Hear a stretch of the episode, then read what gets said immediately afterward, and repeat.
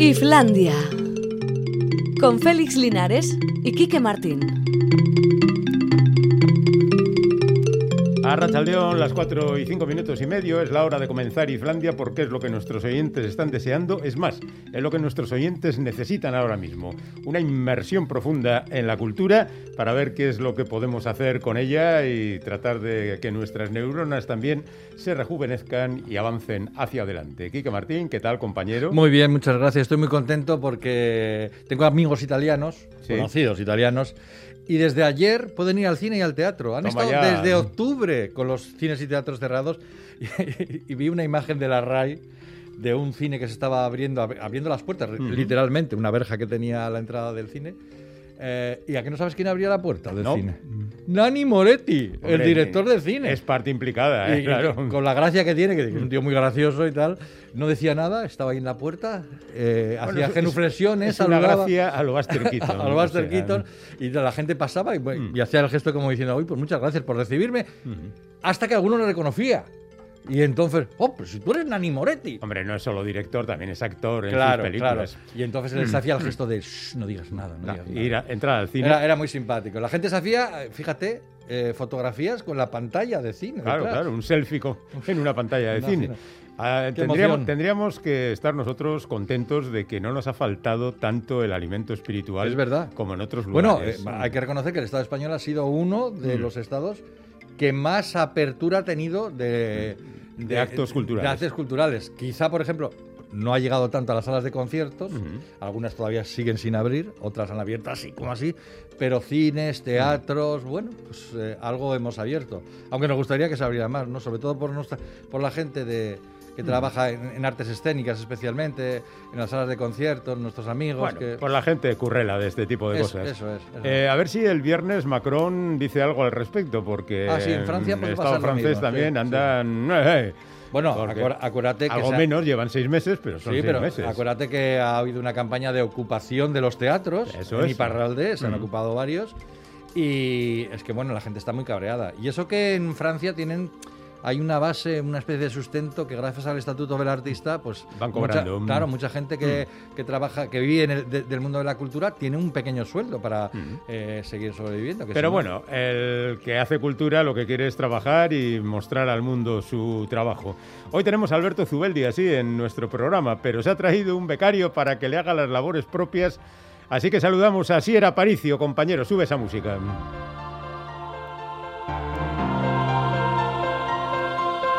Procuraremos no alterarte demasiado, por ser el primer día, que no salgas luego a las 5 diciendo no aguanto más a esos dos. Pero qué vago, digas, Alber- qué vago Alberto, ¿no? Qué Alberto, vago. a ver. Si nosotros no tenemos becarios, quiero becarios. Claro, ahí está, tú eres un resentido. Pues será eso. to- todos queremos becarios, pero bueno, eh, ¿qué le vamos a hacer? Hay aquí un oyente que dice, oh vaya chasco, pensamos que hoy nos libraríamos de los de Islandia y nada, ni por esas. Ay, qué gracioso. añade, es la ironía será. eh, enhorabuena claro. por vuestro programa, las tardes no serían las mismas sin vosotros. Muchas, muchas gracias. muchas bueno, ahora gracias. vamos a hablar de dinero, que es lo importante. A ver, Mm, oye. Sí, sí, no. ¿Qué- pero, ¿qué pasa? ¿Tienes algunos amigos que, a pesar de todo, ganan, Ganan dinero, dinero? sí. Ah, bueno, Spotify gana dinero. A Ha ganado 23 millones de beneficio neto hasta marzo. O sea, en tres meses, Joder, 23 qué millones de beneficio neto. Teniendo en cuenta que en comparación con las ganancias de un millón de euros del mismo periodo de tres meses del año anterior, eso es multiplicar por 23 sus ganancias. Es verdad, es no está nada mal, Es ¿eh? un pastón, la verdad. Vale, sí. como es cosa cultural, lo menciono aquí. Sí. Luego está Sony, que ha duplicado su beneficio anual hasta los casi 9.000 millones. ¡Ostras! 9.000 millones ha ganado. Sí. ¿Se puede ganar? ¿Puede ganar alguien 9.000 millones en un Pues año, Sony se supone? sí, Sony sí. Y luego está el Santander, el Banco de Santander, que ya sé que no tiene nada que ver con la cultura, Ya. pero que ha multiplicado cinco veces su Bueno, beneficio. tiene que ver con la cultura. Tiene una fundación que hace actos culturales. Así, ¿eh? El famoso concurso de piano, ¿quién lo paga? Toma ya. Banco Santander. Eh, eh, Paloma sí. El de Paloma, sí, sí, Sí. pues eso. Bueno, Bueno, pues o sea que está bien Es, es traído. lo que tiene. Está Entre ricos se hacen manifestaciones de cultura de ricos. Claro. O sea, un poco pijas y demás. Bueno, para que, para que veáis que en estos días, si no os habéis decidido a meteros en estos tinglados o en el Banco de Santander o ya puestos en cualquier banco, estáis equivocando vuestro camino en la vida. Así. Porque si queréis dedicaros a esto del periodismo, vais de verdad fatal. Eh, si queréis dedicaros a otra cosa, pues mirar qué expectativas tiene cada una de estas historias. Fíjate, ahora vamos a pasar de esas macrocifras a la miseria de la recaudación cinematográfica del fin de semana. Fíjate que lo que decíamos antes con respecto a Italia, ¿eh? Pues sí. Aquí, que están abiertos los cines, las recaudaciones todavía siguen siendo muy, muy, muy bajitas. Bueno, pues la, la gran triunfadora del fin de semana ha sido Guardianes de la Noche. Es una película, un anime, una Sí, película sí. de animación que ha recaudado más de medio millón de euros, Mm. que es una cantidad ridícula comparada con el resto, pero que bueno, es una cantidad fabulosa para lo que están recaudando ahora en los cines. ¿Y en, en este fin de semana no han reaparecido las películas de los Oscars? Es que todavía no se cuentan, Ah, porque se dieron el domingo vale, por la vale, noche. vale. O sea, que será esta semana cuando Esta veamos semana qué películas no- reaparecen. Bueno, al final solo va a reaparecer No Man Land, eso Ah, está sí, claro. sí, ninguna sí. más. El resto pff, no han, Ya. no han tenido premios sustanciosos. Ya, ya. Entonces, bueno. Pero para que veamos en dónde nos jugamos los cuartos, Guardianes de la Noche, Mortal Kombat, Godzilla vs. Kong, Tony Jerry, la única película en el top 5 interesante es una joven prometedora. Todo de arte y ensayo, por To- lo que veo. totalmente, Como mm, decíamos sí, sí. antes, antiguamente. Vamos al cine de arte y ensayo. Ah, aquello sí que era, ¿eh? Ah, sí, Bueno, pero íbamos a ver desnudos principalmente. No, no, no, no lo niegues, era así. Perdona. Arte- nos tragábamos unos truños A ver, de ¿cuántos? dos horas en los que casi bostezabas hasta que alguien te daba un codazo y te decía, cuidado, que ahora aparece por aquí el desnudo. Tú nunca Entonces fuiste- mirabas atentamente. Tú nunca fuiste con sentido cinéfilo a la Ya, La pero- primera película que se dio en Bilbao eh, de arte y ensayo fue El sirviente de Joseph Losing. De arte- Bueno, sí, esas. La segunda, Gilles eh, Jim de François Truffaut. Ahora me vas diciendo cuántos desnudos hay en estas películas. No, ninguna, ninguna. La tercera, matrimonio a la italiana. Pero bueno, esa Ya, no la contamos. Yo no- es que llego, yo, yo es yo llegué una- yo llegué a una etapa posterior. Una etapa posterior donde normalmente nuestro interés por el cine estaba. Ibais a ver Cuerno de Cabra. lo Eh, sé, Eso, lo exactamente. sé. Estaba Mm. directamente eh, relacionada Mm. con, el, con la superficie de piel que se veía en la pantalla. En fin. Y así nos gustaban más o menos las películas. Es claro. lo que la gente normalmente iba a Iparralde a ver esas películas. Pues mira, yo no fui a Iparralde a ver esas películas. Nunca fuiste a ver No, El no. último tango en París por No. su profunda disección del ser humano. Sí, no, no, no fui, no fui. Ay, ay, ay. Bueno, os vamos a recordar que tenemos un WhatsApp al que podéis escribir lo que queráis. Por ejemplo, pero todavía tenemos dinero para dársela a esta gente, que es lo que nos ha mandado un oyente. ¿A qué gente se refiere? Pues obviamente a los de los bancos y quizá Ah, a Spotify. Vale, vale, Mm. vale. No, mucho dinero no tenemos, la verdad. El 688-840-840 y luego por si queréis mandar alguna otra cosa que no tenga que ver con el normal discurrir del programa, pues tenéis el teléfono de la audiencia 901 440404 y el correo electrónico iflandia.eitv.eus. Hoy tenemos un programa muy bonito. Muy bonito. No pienso decir nada más del programa muy bonito. ¿Me dejas poner una Pero- canción? Ah, ¿no vas a decir quiénes vienen? No, no, no. Pero es muy bonito. Que, que- que la gente se sorprenda por el contenido es. del programa. Es muy bonito. Y espectacular también, voy a Y- y, decir. si no cumplimos con las expectativas, nos lo reprocháis al final del Mira, voy a poner programa. una canción que de alguna manera tiene que ver, que- o puede ambientar Mm. la charla con nuestra primera invitada del día, porque vamos a escuchar Ajá. una de las últimas canciones de la joven y estupenda cantante francesa Ses. Se Mm. titula Demain c'est toi, Mañana eres tú, y esa extraída de su último disco, Effet Miroir, Efecto Espejo, publicado hace tres años. Muy bien. Hala, muy pues. bonita también.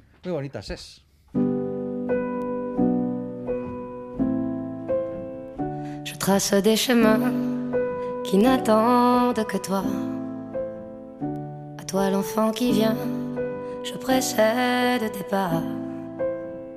Je murmure ton nom dans le souffle de ma voix. Je t'offrirai le monde, toi, que je ne connais pas. T'ouvre grand mon cœur, comme on ouvre ses mains. Je t'espère des bonheurs aussi grands que les miens. Demain, c'est toi.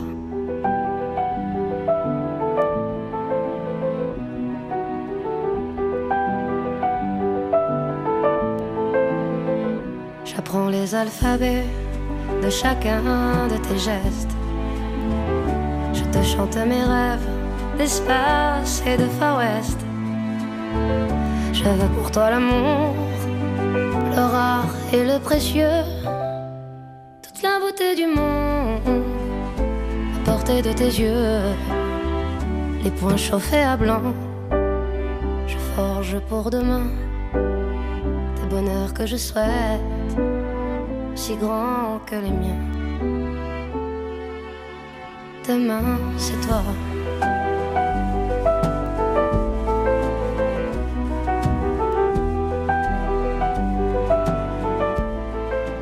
Aún es de noche. Entre la bruma del sueño me parece escuchar un bramido sordo. Los cristales de las ventanas tiemblan unos segundos. Me revuelvo entre las sábanas, aún sin distinguir si el sonido es real o forma parte de las tinieblas que envuelven mis noches. Pero a un estallido le sigue otro y otro, y el suelo también comienza a temblar, y las paredes y los marcos de las ventanas. Entonces despierto y a través de la estrecha franja de mis párpados veo los resplandores. El interior de la habitación se ilumina durante breves instantes mostrando las siluetas de la mesa, la silla donde reposa la falda de mi uniforme y el blanco delantal colgando del gancho de la pared. Así comienza una novela titulada Nicole, que recrea la vida durante la Primera Guerra Mundial de la doctora Nicole Manguen, la única mujer que con rango de oficial sirvió como médica en el ejército francés durante esa guerra. Una historia increíble que comienza con un error burocrático y en la que asistimos al empoderamiento de las mujeres en unos espacios reservados solo para los hombres y en unas circunstancias terribles. La responsable de contarnos las peripecias de una de las primeras médicas de guerra es una escritora de Irún que se llama Virginia Gasul y que ya había debutado en la literatura con otra novela, In Vino Veritas, que comenzó como, como autopublicación en Amazon y que fue después rescatada para el papel por Suma de Letras, la misma editorial que ahora publica Nicole. Virginia Gasul, Arrachaldeón. Opa, muy buenas tardes. Oye, ¿cómo llegó hasta ti la doctora Manguén, Victoria Manguén? Pues por casualidad, mm. por casualidad. Esto era noviembre de 2016 y bueno, yo al residir en Irún mm. solemos sintonizar canales de televisión franceses. Sí. Y por noviembre pues siempre echan muchos documentales por el tema del armisticio pues de la mm. Primera Guerra Mundial. Y en uno de esos documentales que estaba viendo, que era en concreto sobre la batalla de Verdún, aparece ella en pantalla, una imagen con su perradún, y la voz en off comenta que era la única mujer médico que había estado en las trincheras y que siempre iba acompañada de su perradún para protegerla de los hombres. Punto. No dijeron nada más. Ya pasaron con otras historias. Pero yo me quedé ahí ya con el run run de quién será esta mujer, ¿no? ¿Qué habrá pasado ¿no? con, con ella? Empecé a investigar y me di cuenta que había muy poquita información. Había sido olvidada por la historia. Es, curioso porque a pesar del paso dado por la doctora Manguén, eh, eso de ser la primera, una de las primeras doctoras de guerra, eh, eh, pasa con ella que hay como una especie de, muro de silencio, ¿no? Eh, porque, mira, si miramos la bibliografía que has consultado, prácticamente que creo que solo hay, un, hay, hay una mención a ella en la, en, la, en la, bibliografía, ¿no? O sea, tampoco hay sobre ella. Sí, además después de la guerra no recibió ninguna condecoración ni ninguna mención especial. Y, y, cayó en el olvido, cayó en el olvido. El único libro que encuentro sobre ella es una pequeñita biografía que había hecho un médico jubilado francés, eh, pero vamos, eh, había grandes lagunas y, es cuando empiezo a investigar más, más sobre ella. ¿Eso quiere decir que te has inventado gran parte de lo que se cuenta en el libro? Bueno, está, hay parte ficcionada, por ejemplo, el encuentro con todas las otras grandes mujeres que se va encontrando, enfermeras, conductoras de ambulancia. Forma parte de la ficción, aunque todas son personajes reales que existieron. y además pudo pasar, ¿no? Sí, sí. Que, lo desconozcamos no quiere decir que no se produjera el acontecimiento, claro. Eso es. Todas coincidieron en el mismo tiempo y en el mismo espacio. Podían haberse encontrado perfectamente. Quizás se encontraron. Lo que pasa es que Nicole no deja escrito ningún diario, mm. nada pormenorizado. Eh, entonces, no sabemos a ciencia cierta eh, si se encontraron, pero yo sí que lo ficciono para también mencionar a las otras grandes mujeres. Eh, todo el, timeline, digamos, toda la historia que narro sobre Nicole sí que está basado en hechos reales, todos los destinos donde está, los encuentros que tiene cada vez que le destinan a, un nuevo hospital, ¿no? La frase que siempre escucha, ¿no? De he pedido un oficial médico y me mandan a una mujer. A una mujer, sí, sí. Oh, eso indica el machismo que había en la época, claro. Sí, además Nicole fue de las primeras que se doctoró en medicina. Mm. Eh, cuando ella está estudiando la carrera había 10 mujeres. Claro, y, estamos, y estamos hablando de Francia, que hizo una revolución a finales del siglo XVIII, ¿no? Claro. Que, es increíble. Oye, em, de todos estos personajes reales, yo creo que el que más eh, enjundia tiene en el libro es el de Madame Curie, ¿no? La doble premio Nobel, que en la novela que cuentas que tuvo una relación eh, que, que, intuimos que, que, fue de alguna manera intensa con Mangueno, sobre todo a la hora de implantar los avances técnicos de sus descubrimientos con el radio, esas primeras máquinas de placas de radio, qué maravilla, qué ingenio, por cierto. esa relación pudo, pudo existir, supongo, ¿no? Sí, ya cuando hago la investigación me encuentro que ambas habían sido profesoras de la ah, Sorbona al mismo tiempo, con lo era cual normal que se conocieran. eran amigas, sí, eran amigas.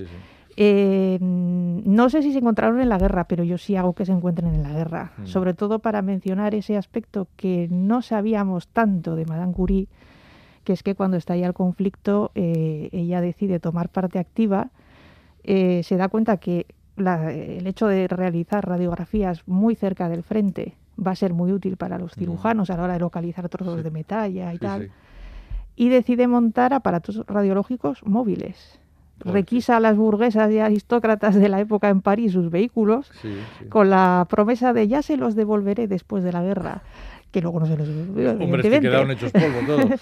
Pero diseña y monta los aparatos radiológicos y no solo los diseña y los monta, sino que aprende a conducir y ella misma va por el frente, acompañada de su hija Irene, para dar ese servicio. Bueno, la doctora no estuvo solamente en la retaguardia, se paseó también por el campo de batalla, en la batalla de Verdún, en la de Somme, que fueron pues, de esas batallas que se han quedado en la memoria colectiva como las grandes carnicerías. ¿no? Eh, supongo que no es un tema muy agradable de estudiar. ¿Tú sabías mucho sobre el asunto o te has tenido que empapar para escribir este libro? Me he tenido que empapar de todo. Eh, quizás el periodo histórico que más había estudiado era la Segunda Guerra Mundial, sobre todo para la primera novela que escribí. Eh, eh, la Primera Guerra Mundial tenía menos conocimiento y me he tenido que empapar desde, por ejemplo, ya antes del periodo de la Belle Époque, porque para meterme en la piel de una mujer de finales del 19 y mm. principios del 20 había que estudiar esa época, también el periodo histórico de la Primera Guerra Mundial, lo que es el conflicto bélico, cómo afecta también a la sociedad. y luego, para meterme en la piel del personal sanitario, consideré que lo más correcto era leer diarios personales de otros médicos y enfermeras que hubieran eh, intervenido en el conflicto. Porque las mujeres sí estaban presentes en la guerra, pero normalmente eran enfermeras. Hmm, sí, sí. En el ejército británico había dos doctoras, pero no las dejaron estar en el frente, sino que estaban más en hospitales de, retaguardia. En el francés no había ninguna mujer, es Nicole la única. Pero sí que estaban las enfermeras voluntarias, que eran de todos los países, que sí que acudieron al, conflicto para, para ayudar. Bueno, además de eso, Nicole era una adelantada no solo en el campo de la medicina, sino también en el terreno social, ¿no? Estaba divorciada, por ejemplo, que hace ciento y pico años pues tampoco era muy común, y conducía, como has dicho antes, para quitarles las, los vehículos a los burgueses, ¿no? Sí, bueno, eh, el, cuando eh, avancé más en la investigación, yo pensé que Nicole había estado en los hospitales y en las trincheras pero eh, había mm, hay un tomo de un general inspector eh, que hace un poco una rememoración de, de, lo que eran los hospitales de campaña en aquella época.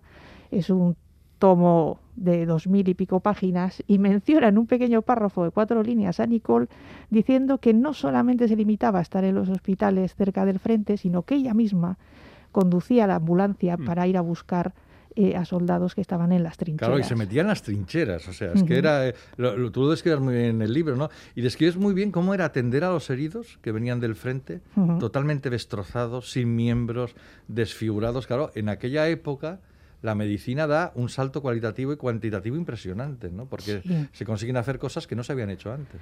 Sí, como siempre que tenemos un periodo convulso, ya sea a nivel bélico o pandémico, eh, afortunadamente el, factor positivo es que la investigación y el desarrollo a nivel médico pues pega un avance. ¿no? Lo estamos ahora también viendo con el tema actual que nos está tocando. Y en aquella época sí, eh, se pegó un gran avance con técnicas eh, que intentaban combatir a esa lucha industrial, ¿no? porque la guerra se convierte en esa carnicería industrial también por el avance tecnológico.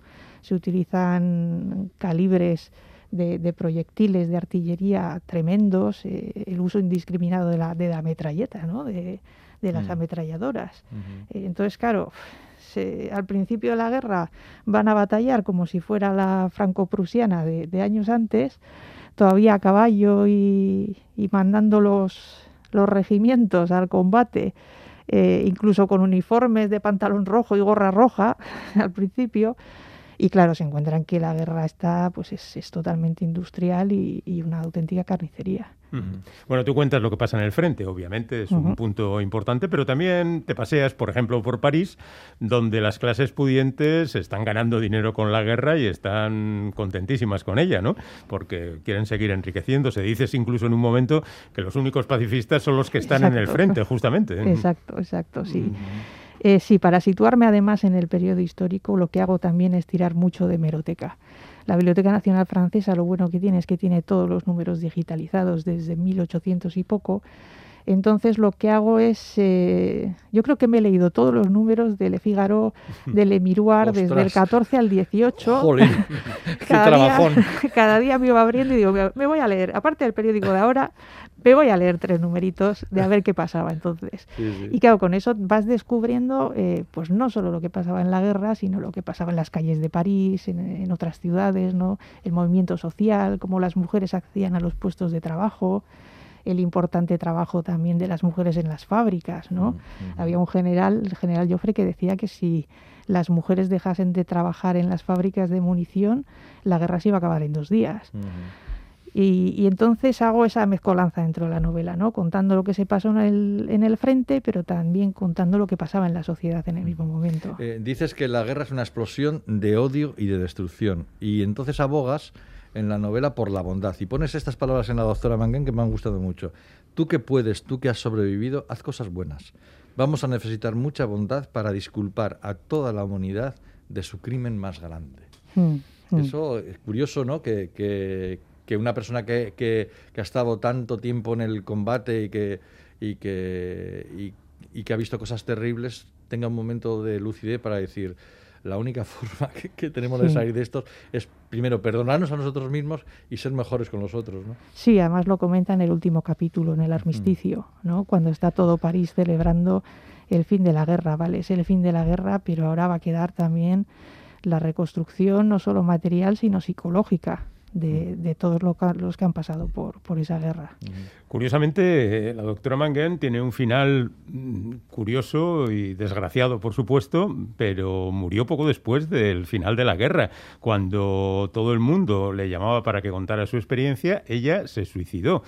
¿Tienes algún, alguna intuición de por qué lo hizo? Sí, lo, eh, en principio no sabía si terminar la novela con ello pero la novela la termino con el armisticio, con el final de la, guerra. La novela es desde que comienza la guerra hasta que termina, eso prácticamente. Es, eso es. Pero sí que al final del libro incluye una nota de autora porque me parecía que el lector tenía que saber qué es lo que había pasado con la doctora Mangan después de, después de la guerra. Mm. Eh, ella sigue colaborando con la Liga contra el Cáncer, eh, con diferentes eh, asociaciones sigue su labor social y la Cruz Roja Internacional le propone hacer una gira por todo el mundo pues para hablar de su experiencia en la guerra. De hecho, se ponen las vacunas necesarias para empezar el viaje pero sí que eh, el 6 de junio, unos días, poquitos días antes de empezar ese viaje, pues se encuentran su cuerpo sin vida en, su apartamento. ¿Y, el de, y el de su perra. Y el de la perra. O sea, que la ha matado también antes. Sí, eh, encuentran unos botes de pastillas mm. en, la mesilla, además no había nada, la puerta no estaba forzada, en fin, el, el fin estaba claro. Ha habido muchas teorías que me he ido encontrando durante la investigación, que si era un trastorno de estrés postraumático, que tenía una depresión. Pero sí que me encuentro también unos informes médicos eh, donde comentan que unos días antes se había hecho eh, dos operaciones relacionadas con una mastoiditis, que es una mm. inflamación cerca de, la parte del oído. Eh, son dos exámenes muy seguidos. Es como si en el primer examen hubieran encontrado algo y luego a nivel patológico intentan verificar el diagnóstico. Eh, por lo que comenta su amiga Luis también, que era periodista y que pone varios eh, artículos después de su muerte, todo parece indicar que lo que le habían descubierto era un tumor, un tumor de mm. fatal pronóstico. Además, ella era experta en, estudios de laboratorio del cáncer. De las primeras que estudiaron. Sí, sí, sí, y que colaboró con Marie Curie para el tema de la quimioterapia. Esos, y, los primeros también avances de la radioterapia. Mm. Entonces ella sabía perfectamente cuál iba a ser el, pronóstico, iba a ser muy rápido, muy doloroso y yo creo, desde mi opinión personal, que toma la decisión de no pasar por, por todo eso. Oye, por cierto, antes de, despedirnos, eh, hemos leído por ahí que los derechos de tu novela anterior, Invino Veritas, están en manos de una productora cinematográfica. ¿Hay algo ahí? Sí. ¿Ah, ya llevamos trabajando tiempo. qué bien.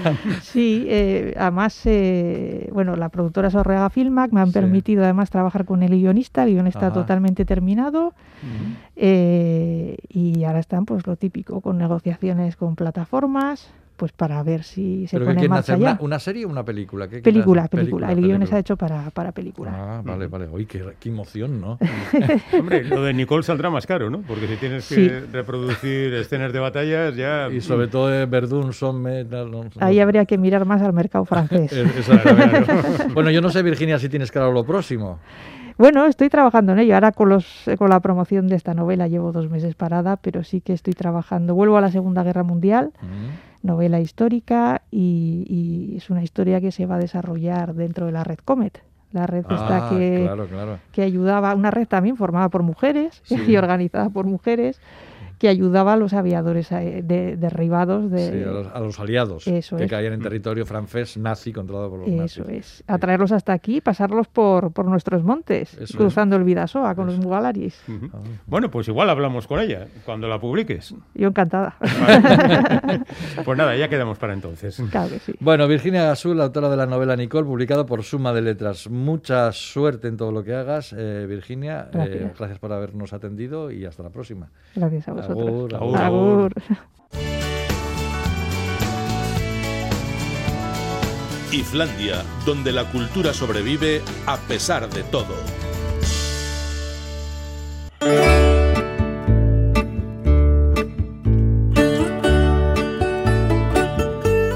Y ahora abrimos nuestra tertulia quincenal dedicada a las humanidades, tertulia que llega a Islandia gracias al buen hacer de Usku y Cascuncha.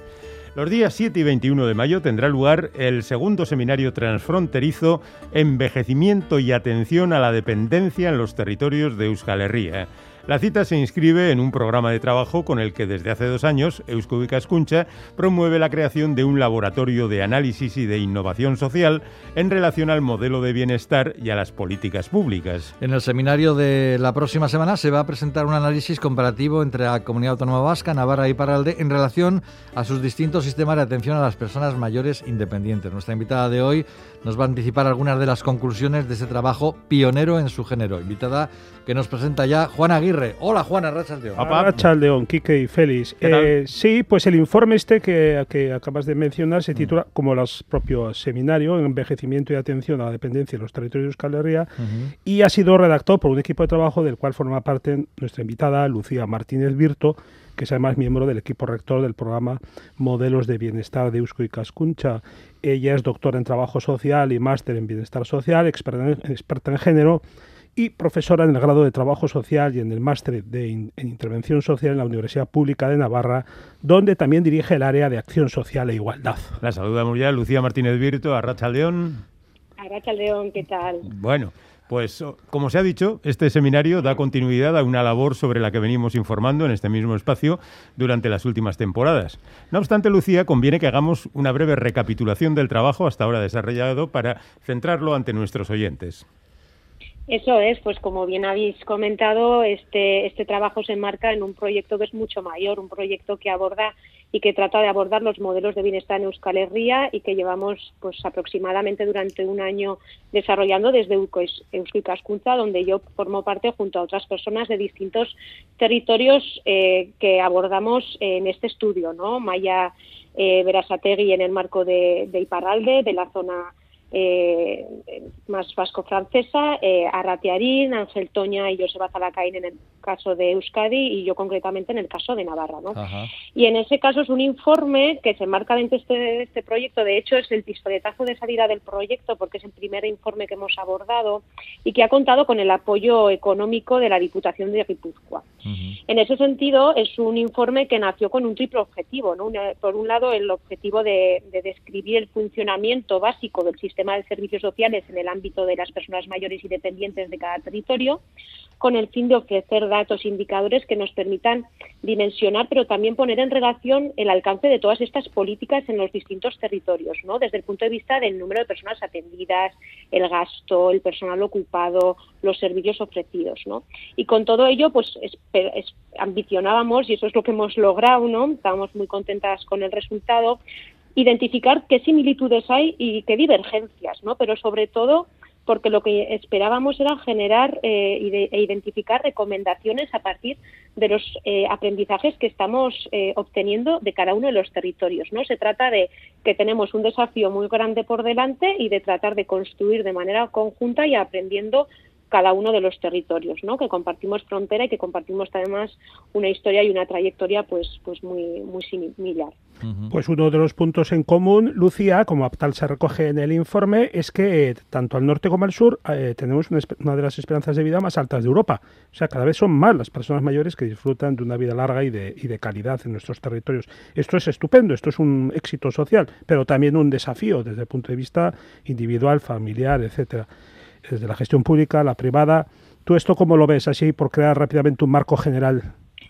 Sí, pues como bien dices, es la mejor de las noticias, ¿no? Saber que vamos a vivir más años y además lo vamos a hacer con mejor calidad de vida, pues es el mejor regalo que nos podían hacer, ¿no? Pero no podemos olvidar que solo hemos logrado gracias a tener un buen sistema sanitario, un buen sistema de pensiones y un buen sistema público también de servicios sociales, ¿no?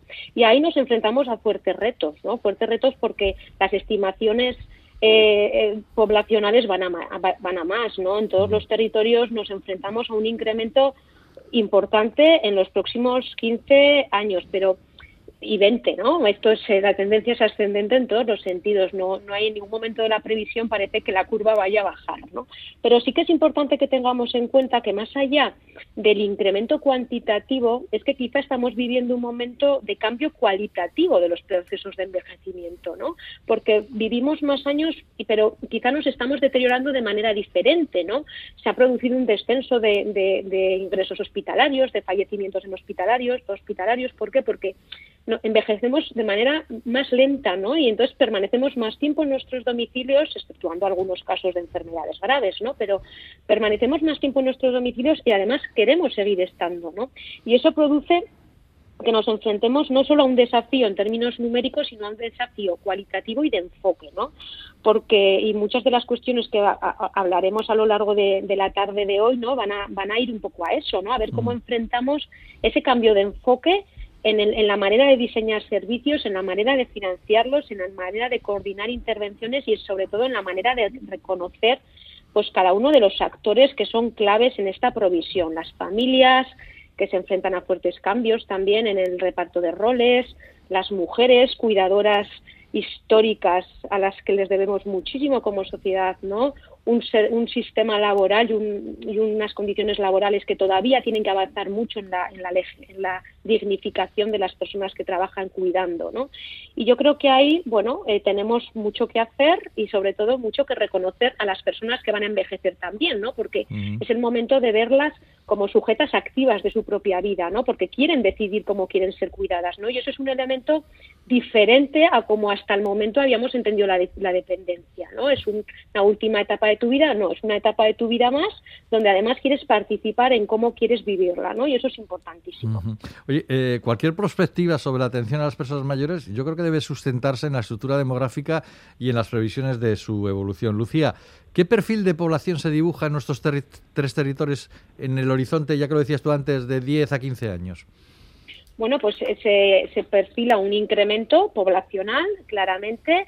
Se perfila eh, y tenemos eh, generalmente el perfil de personas mayores. Bueno, sabemos que en términos de esperanza de vida las mujeres vivimos un poquito más que los hombres en términos de media, por tanto es una población más eh, feminizada, ¿no? En cierta medida eh, que tampoco parece que en las previsiones vaya a haber cambio en relación a ese perfil, pero bueno, parece que hay una, una tendencia que se mantiene y también pues un, un, unos, un modelo ¿no? y cambios pues sobre todo en, en, lo que tiene que ver con un incremento probablemente también de, de personas que viven solas o de, de personas que viven pues lejos de sus familias, ¿no? Porque estamos quizá acostumbrados en tiempos anteriores a tener modelos de cuidado y modelos de relación muy locales, ¿no? y ahora, bueno, pues eh, nos enfrentamos a, ya no solo a las tradicionales eh, separaciones entre el ámbito rural y el urbano, entre la familia y las abuelas que viven en lo rural, sino también incluso pues ya una globalización de esas relaciones, ¿no? Porque tenemos personas que viven en otros lugares. Entonces, eso requiere una reorganización también de, qué papel va a jugar cada uno de los espacios y de los actores. Eh, entrando en el informe, Lucía, eh, pionero informe que se va a presentar en la semana que viene y cuya redacción, en cuya redacción has participado tú, ahí se establecen las diferencias y las similitudes entre los distintos modelos que hay, ¿verdad?, de atención a personas mayores, Navarra, Comunidad Autónoma Vasca, y Parralde, que en realidad Iparralde es del Departamento de los Pirineos Atlánticos, puesto que esas competencias corresponden en el sistema francés al departamento.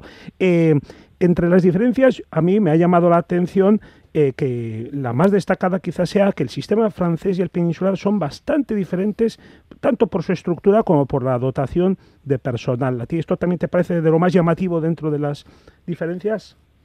Bueno, pues sí, ¿no? Hay, hay muchas similitudes, ¿no? Realmente eh, hay, fuertes similitudes en torno a, bueno, pues a, la crisis de cuidados que nos enfrentamos, a que es un perímetro más borroso, ¿no? Que otros ámbitos como la educación o la sanidad, que tenemos modelos de provisión también bastante comunes, ¿no? Donde hay distintos actores que participan, familias, eh, pues eh, también eh, el sistema sanitario, el sistema social. Tenemos muchos elementos en común, pero tenemos también muchas diferencias, ¿no? Y quizás es un elemento fundamental el que acabas de comentar.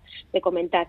Efectivamente, por ejemplo, el papel de las prestaciones económicas en, Francia eh, tiene un bebe un poco de una lógica que bastante habitual en los países europeos, ¿no? donde las personas usuarias acceden a los servicios públicos o privados que están en su zona de residencia. En el caso nuestro, en el caso un poco de, de Goalde, ¿no? en el caso de, de, de, Euskadi de Navarra, pues tenemos un modelo que, que debe y que está muy marcado por la ley de dependencia estatal y por eso tenemos un modelo de gestión un poquito más parecido entre nosotros, ¿no? aunque también tiene sus, sus diferencias, y que eh, probablemente, pues sí, tenemos un modelo de, de gestión de servicios más que tiende más a la, subcontra a la contrata, ¿no? a la concertación del sistema público de servicios privados y no tanto de que el propio usuario vaya y compre sus servicios en, el mercado. Eso es un elemento importante, sí, diferencial.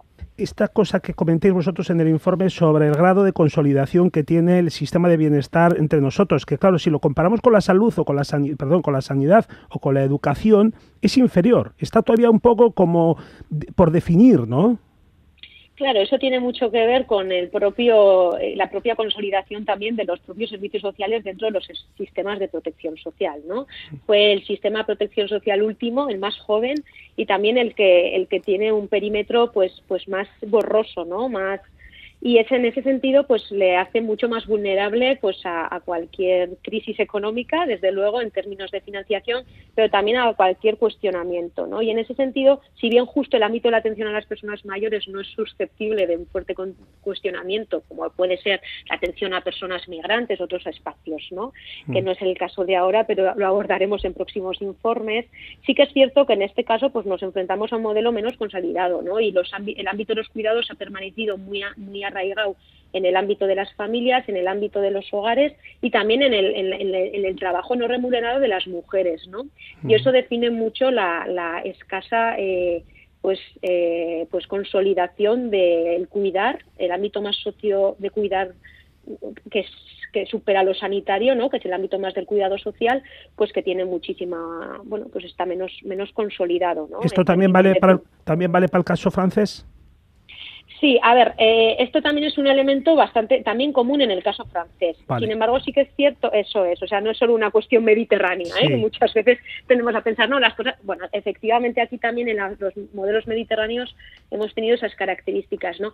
Hay un elemento importante que define el modelo, que hace diferencia el modelo francés y el español, que, eh, o, el, nuestro, ¿no? Que tiene que ver con, con, el, con la financiación del sistema, ¿no? Por ejemplo, en Francia eh, hicieron una nueva cotización vía las empresas, ¿no? Esto es una característica muy habitual de los modelos más centroeuropeos de bienestar, ¿no?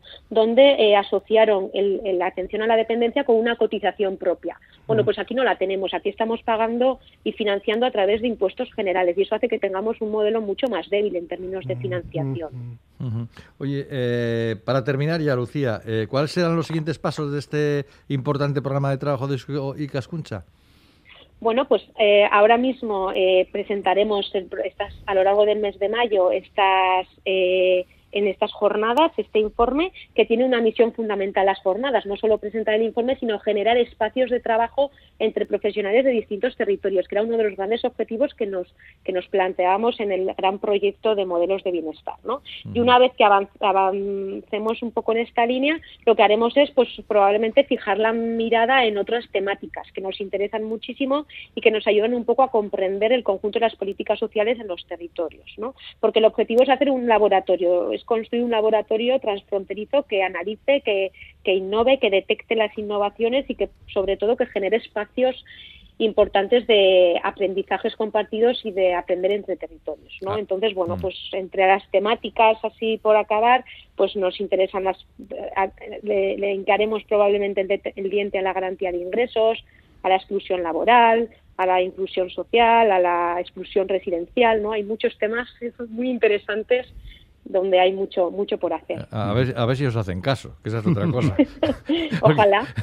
Ojalá sí. Bueno, pues ahí está el informe Envejecimiento y atención a la dependencia en los territorios de Euskal Herria, que puede consultarse a través de la página web de Eusko y Cascuncha en los próximos días. Y por otra parte, recordar que el seminario se celebra de forma online y está abierto a la participación de cuantas personas se sientan implicadas en este tema, sea por razones profesionales o personales. Lucía Martínez Virto, muchísimas gracias por pasarte por Islandia y traernos estos análisis. Es que ricasco. Un beso, Agur. Bueno, Juan, hasta dentro de 15 días. Venga, hasta la quincena. Chao.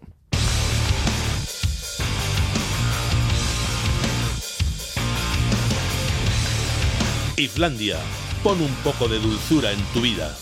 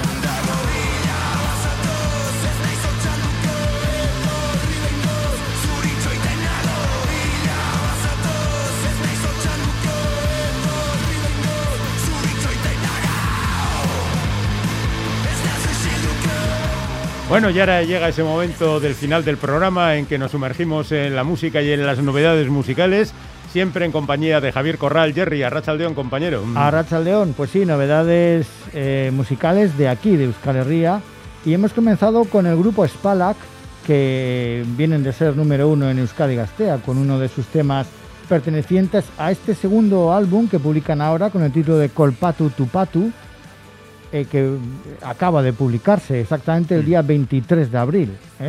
Tuvo mm. sus antecedentes, sus eh, temas, digamos, de antesala, pero el álbum sale ahora con ocho canciones que comparten con lo que fue su debut, porque esto, como decimos, es el segundo álbum, esas influencias noventeras que pueden evocar a grupos como Dinosaur Jr., Nirvana, Smashing Pumpkins, también otros más actuales del post-punk como Fontaines de eh, Idols, etc.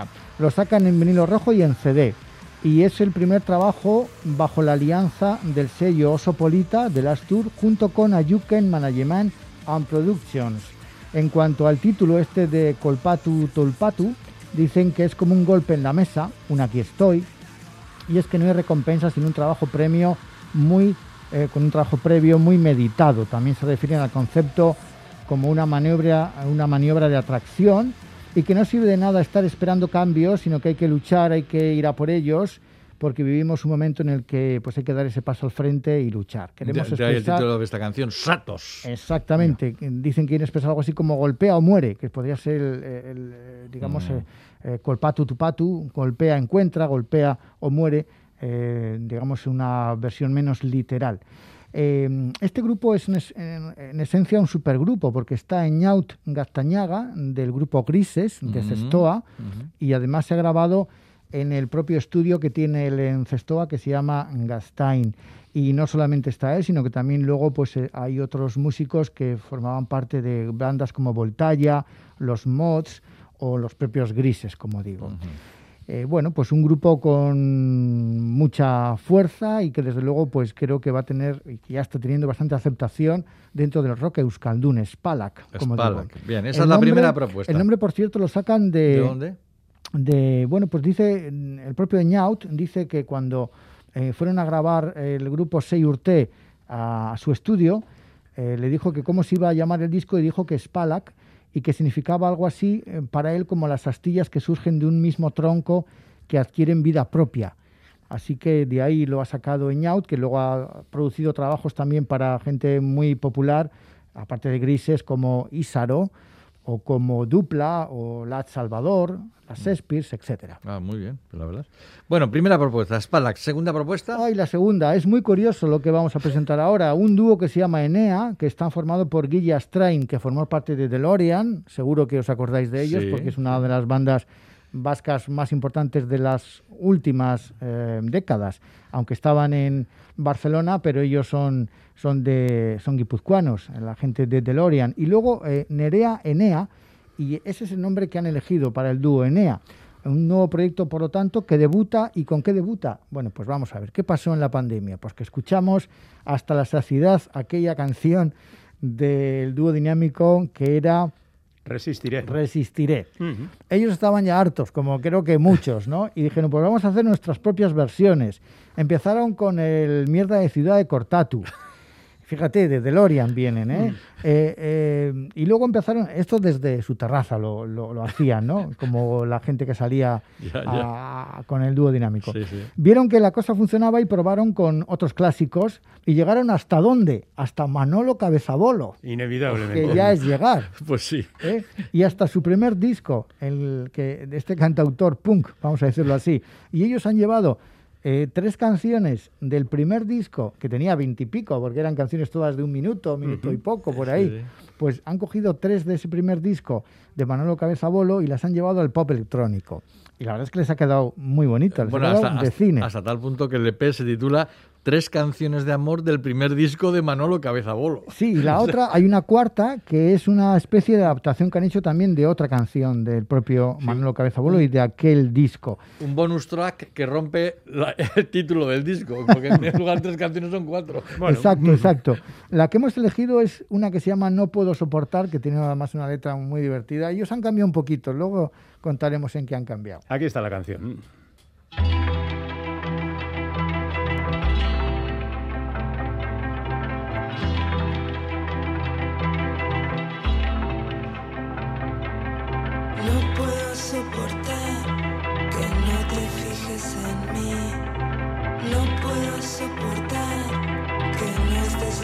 Por mí. No puedo soportarlo, por eso fumo hachís. No puedo soportarlo,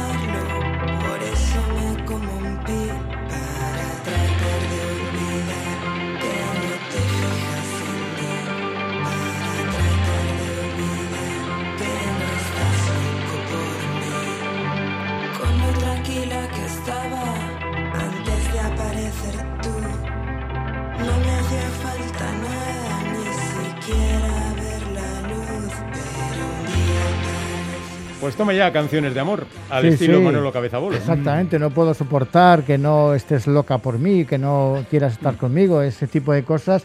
Y él en la, en la original decía que se iba a meter speed, porque no estaba ella loca, loca Por él. por él. Y ellos lo han suavizado un poco y se van a meter hachís. vale, vale, vale, vale. Supongo que Bueno. también habrá sido parte un poco de, de la ironía, de la broma, ¿no? De trasladar estas canciones a un contexto tan distinto. ¿eh? Eh, un poco me recuerda como cuando hay gente que coge canciones de los chunguitos, por ejemplo, esas Mm. letras tan raciales y las lleva a un contexto todo lo contrario, que es, Claro, digamos, claro. todo como muy sobrio y como muy elegante, ¿no? Que, en principio está muy alejado del original. Bueno, y, y para alejado de todo lo que hemos escuchado hasta ahora, la propuesta final que traes. Pues una estrella, una futura estrella, Maren. Mm, Maren, el otro sí. día eh, vi yo en la FNAC como el disco este que vamos a presentar ahora, que se llama Margaritas y la banda, pues estaba ahí entre los más vendidos con, lo, con Amy Winehouse y es con que este tiene tipo una de peña de seguidores impresionante. Es una ¿eh? chica bilbaína de 18 años, Sí, es de sí. noviembre del 2002 y ya tiene, por ejemplo, para presentar el disco el 12 y 13 de mayo en Madrid, el 11 de junio en Bilbao, en la sala BBK, con entradas agotadas para junio. Y luego, por ejemplo, eh, también va a Barcelona y va a Estepona en agosto tocando con los elefantes.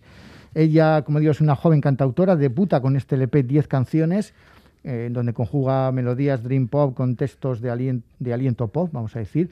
Y esta canción que vamos a escuchar hoy está también acompañada de un vídeo en el que colabora Annie B. Sweet, que también está en la canción.